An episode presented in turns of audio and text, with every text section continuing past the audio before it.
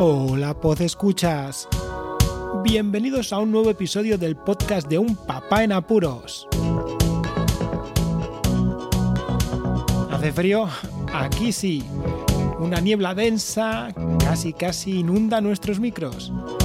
Hablo en plural porque hoy tengo a nuestro colaborador estrella. Pero empecemos con la anécdota de la semana. ¡Comenzamos!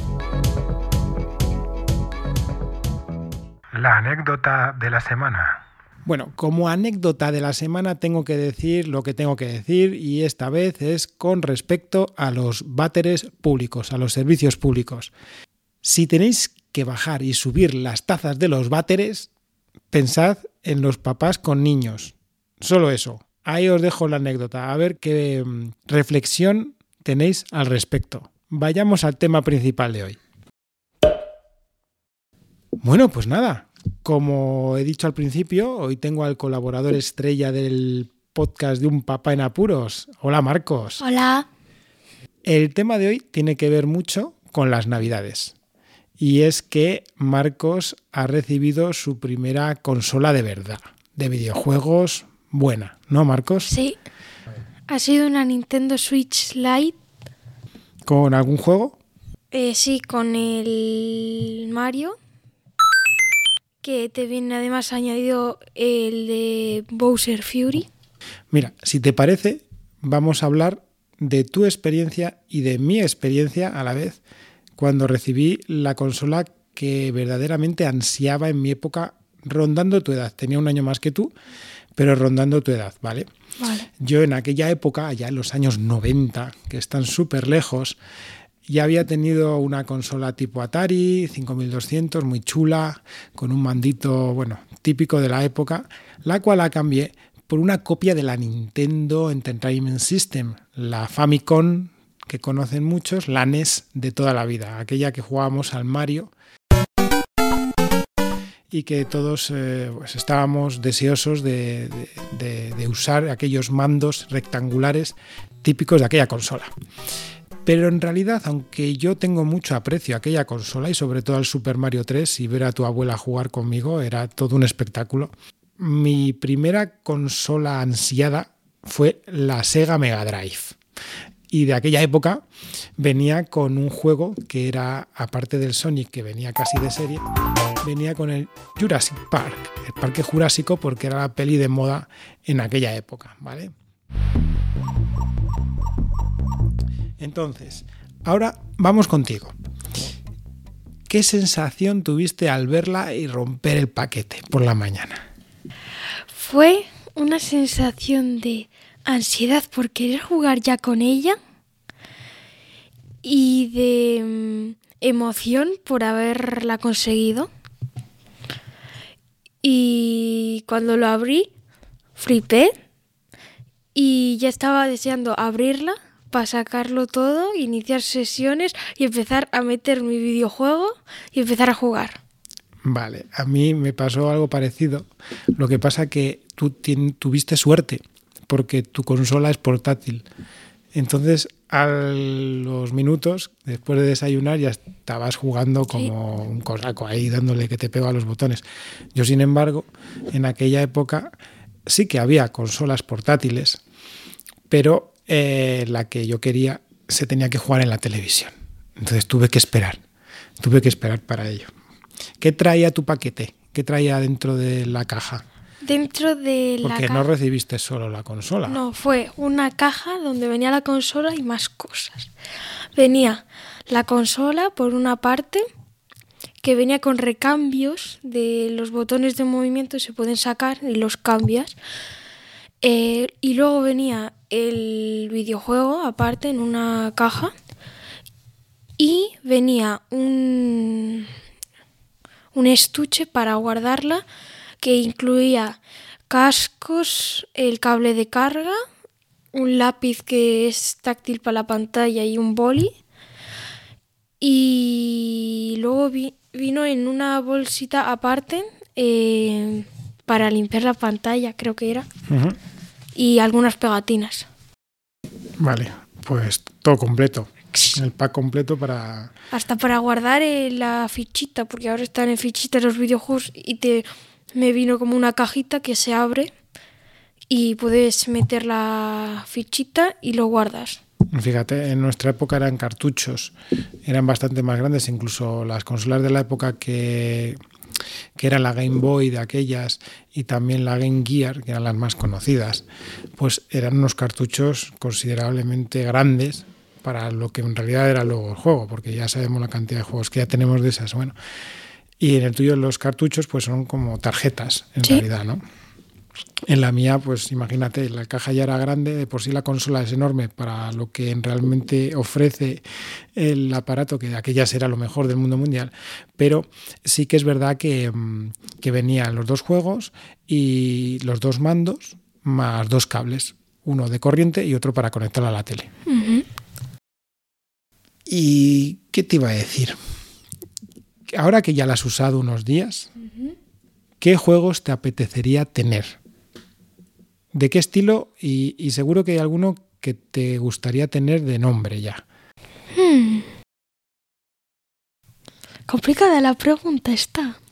Bueno, yo te, te adelanto, ¿vale? En mi, en mi época recuerdo que yo ansiaba alguno de coches, aparte de los dos que me venían, pero sobre todo el Street Fighter.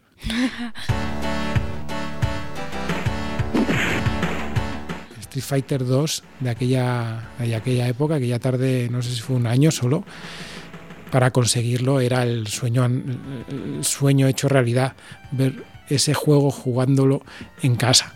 O sea, que imagínate. A ver, ¿ya recuerdas? Pues a mí del estilo, que del estilo sí sé, del estilo sería de mata-mata, o sea, de ir tú por en tercera persona, ir tú andando por lugares y que te- se te encuentren bichos por el medio y tú tengas que matarlos para llegar a algún lugar en concreto. Vale. O de ir por equipos y tener que eh, vencer al otro equipo o conseguir más puntos al final de la partida. ¿Y algún juego en específico? El Splatoon, pero el primero, Splatoon 1. sí. Vale. Que sería el estilo que te he dicho de por equipos y ganar la partida, porque el Splatoon trata solo de cubrir el mayor terreno con el color de la pintura que tú tengas. Bueno, que además has visto que la ventaja que tienen ahora las consolas es que puedes instalar juegos Sí. eh, en Otra vez. descarga, ¿no? Que bueno, que no está nada mal, porque No. pruebas juegos que te hacen pasar un buen rato y que ya no solamente estás atado, que era lo que nos pasaba en nuestra época, a ese cartucho que te venía y que igual te lo pasabas y igual que la verdad que es que en aquella época ya solo con el Sonic era aquello lo mejor de lo mejor, ¿eh? O sea que imagínate. ¿Cómo te gusta o cómo te gustaría o cómo te podrá gustar más jugar? ¿Solo, acompañado o en modo online? O sea, cuando te digo acompañado es al lado de alguien solo. Pues me gustaría una mezcla entre los dos últimos. Estar jugando con el, la persona online, que tú la puedas ver en el juego y estar jugando con ella y tenerla al lado. Es una cosa que me gusta, que ya he estado probando con mi primo, que es nos metemos en Fall Guys, por ejemplo, y nos invitamos y jugamos la partida, pero los dos. O sea, Y- cada uno con una consola. Sí, pero los dos estamos en la partida jugando por equipos. Vale. Ahora la pregunta del millón, que bueno, en aquella época yo te voy a contestar cuál era la respuesta, pero si en un futuro, no muy lejano ni muy cercano, ¿vale? Te dijeran, te puedes comprar cualquier consola. ¿Cuál sería para ti quizá la consola que más te gustaría tener en un futuro? Aparte de la que ya tengo. Claro. Pues me gustaría la Nintendo Switch, la original, Vale, la normal. ya, ya que tiene en la que tengo yo, solo puedes jugar tú. Sí.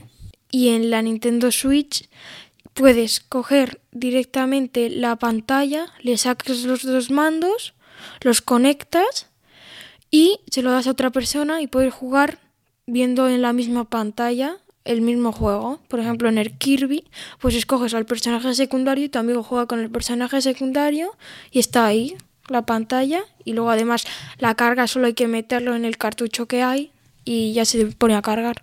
Bueno, que yo desconozco el uso de tu, de tu consola, pero creo que puedes conectar mandos inalámbricos. Entonces, teóricamente, no lo sé, a lo mejor el modo de juego está capado, pero si conectas mandos inalámbricos, podrías dar un Joy-Con a un amigo y tú otro Joy-Con y jugar de la misma forma, pero que la única desventaja que tiene esta Lite es que no puedes conectarlo a un televisor, es la única cosa. Pero que no lo sé, ¿eh? tendríamos que investigar. Y si algún oyente sabe de esto, pues que nos lo comente. Sí, por favor. Necesitamos información sobre eso. Pues mira, en mi época eh, estaban de moda las salas de máquinas todavía.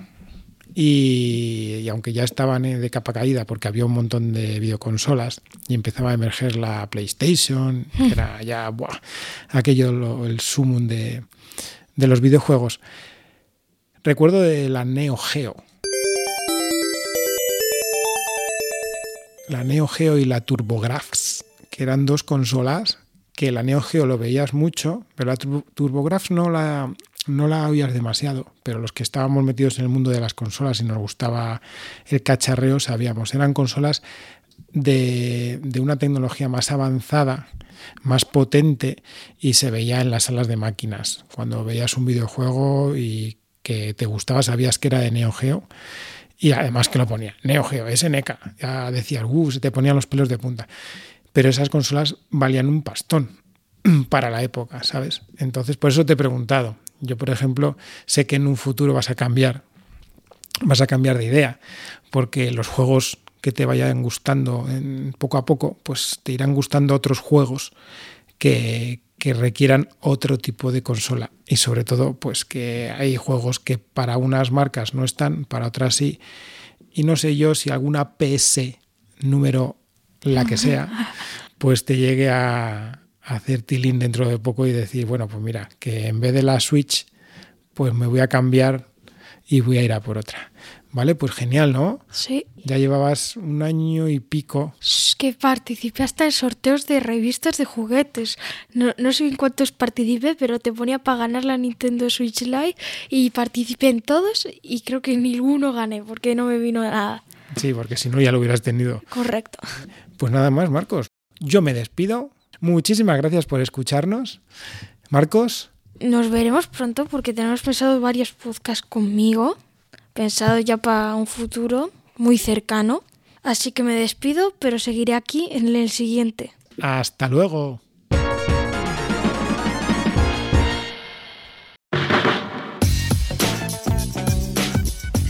Podéis contactar con un papá en apuros mediante el correo electrónico abierto las 24 horas del día, unpapaenapuros@rauldelapuente.com. También podéis seguir las cuentas de Twitter y Facebook oficiales, arroba unpapaenapuros. Estamos en todas las plataformas de podcasting y para que incluyáis el programa en vuestro gestor de podcast favorito podéis utilizar la dirección corta bit.ly barra un en apuros. Para que no os preocupéis, toda la información sobre el podcast se encuentra en unpapanapuros.rauldelapuente.com y también en las notas de cada episodio. Por cierto, no os olvidéis de dejar una reseña en iTunes, dar un me gusta en iVoox y compartir cada episodio en las redes sociales. Así nuestro podcast será más visible y llegará a más gente. Muchas gracias, Poz Escuchas.